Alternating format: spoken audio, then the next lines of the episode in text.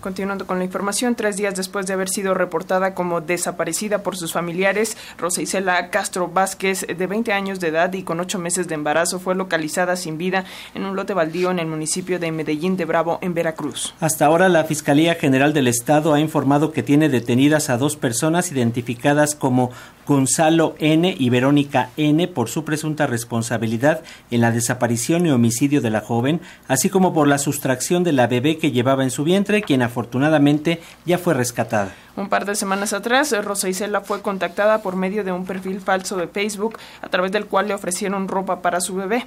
Apurada por la situación económica, la joven de escasos recursos accedió a encontrarse con la persona que la buscó en redes sociales. Las primeras investigaciones permitieron requisar videos de cámaras de vigilancia de la zona, donde se ve a Rosa Isela siendo abordada por una mujer que la toma por la espalda y la hace subir a un vehículo.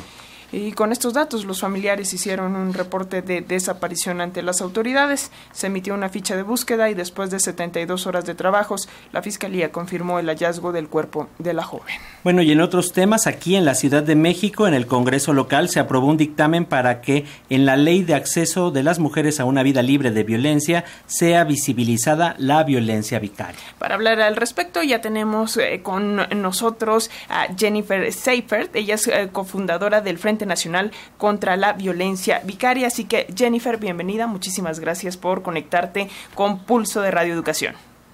Gracias, buenos días a ustedes. Gracias, Jennifer. Para comenzar, ¿nos ayudas a definir qué es la violencia vicaria en los términos en lo que quedó plasmada en la Gaceta y sobre todo para que la gente lo pueda entender mejor?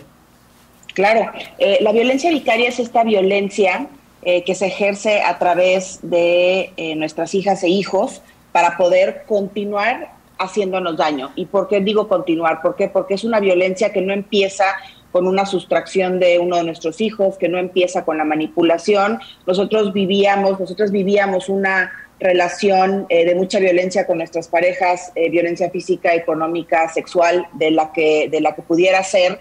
Y cuando decidimos romper este ciclo de violencia de alguna manera, ya sea separándonos de esta pareja o denunciando, si es que hay, eh, porque hay casos en donde hay mujeres que ya llevábamos tiempo separadas, y cuando decidimos denunciar, lo que sucede es eh, una violencia mucho más fuerte, mucho más intensa y ahora como no lo pueden hacer de, de, manera directa en contra de nosotras porque ya no nos tienen pues físicamente enfrente, este, deciden hacerlo a través de nuestras hijas e hijos. ¿Qué hacen? Eh, levantan, hay muchas tácticas, pero más que nada con es con el cobijo de la ley, que levantan denuncias falsas en contra de nosotras, que estamos ahora afortunadamente en el Frente Nacional, este, eh, dando información de cómo estas denuncias este, pues van saliendo con sentencias absolutorias para todas las mujeres que tenían estas denuncias en contra.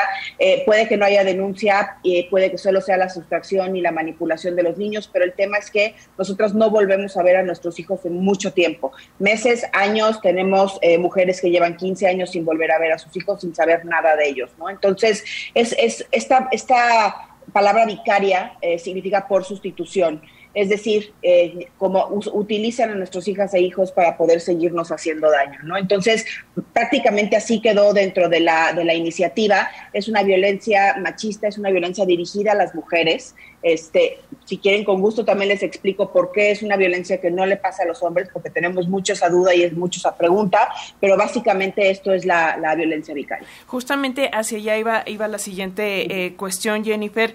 ¿Quiénes son los que por lo regular ejercen este tipo de violencia? porque entendemos que en el dictamen además quedó que eh, pues no solamente son los padres o estos hombres, sino muchas veces también los familiares que ayudan a, los hombres a, a, cometer, a sustraer a los menores, a alejarlos de su madre y si tienen estadísticas respecto a este tipo de violencia en nuestro país.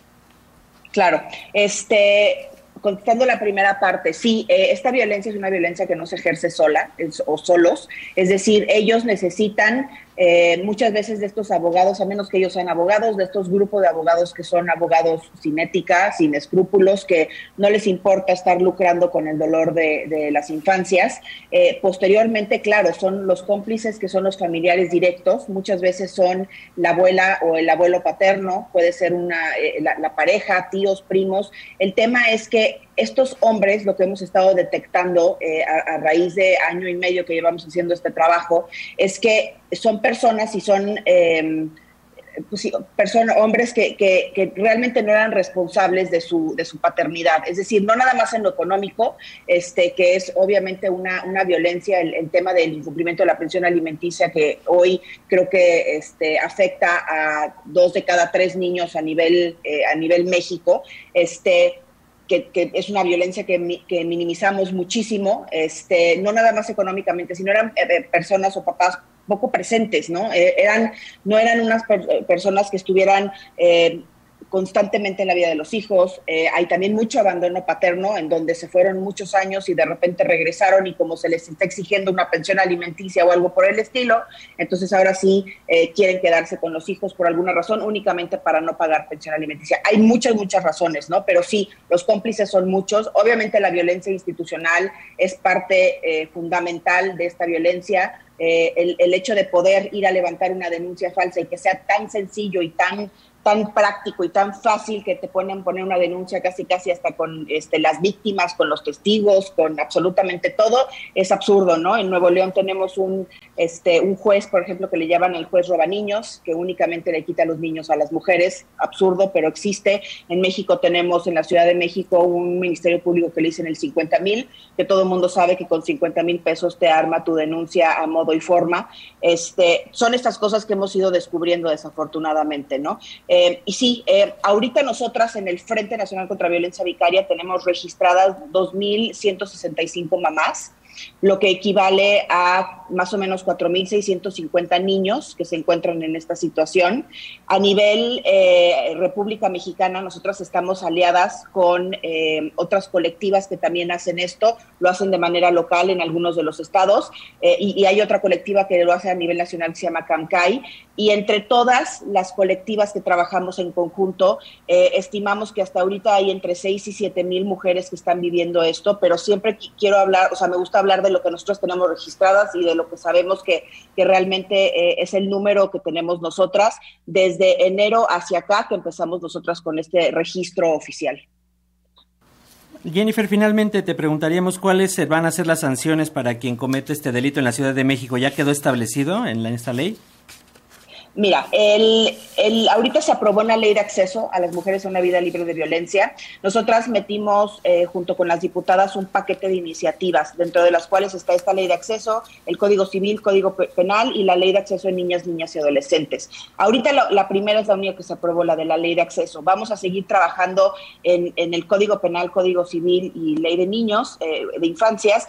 Em, las penas que nosotros estamos proponiendo, que aún no están aprobadas porque todavía falta ese proceso eh, son entre cuatro y ocho años de cárcel para los eh, papás que cometan esta, eh, este delito. Por supuesto que hay agravantes dependiendo del delito, si es que también eh, porque existe, y discúlpenme que no hable en, temas técnicos porque no soy abogada, pero existe también los casos en donde hemos nosotras dentro del frente, en donde las mamás han sufrido atentos de feminicidio, este, tenemos inclusive a dos mamás ahorita en el hospital, este, justo una de ellas en coma y otra con lesiones graves por eh, justo estos intentos de, cometer este daño. Eh, tenemos también casos en donde los propios papás le, le quitaron la vida a los niños, entonces estos son agravantes que obviamente afectan a la hora de poder dar una pena en contra de estas personas. Hay penas para los cómplices, aquellas personas que estén involucrados en la sustracción, en la manipulación, en evitar que los niños estén en contacto con su familia materna.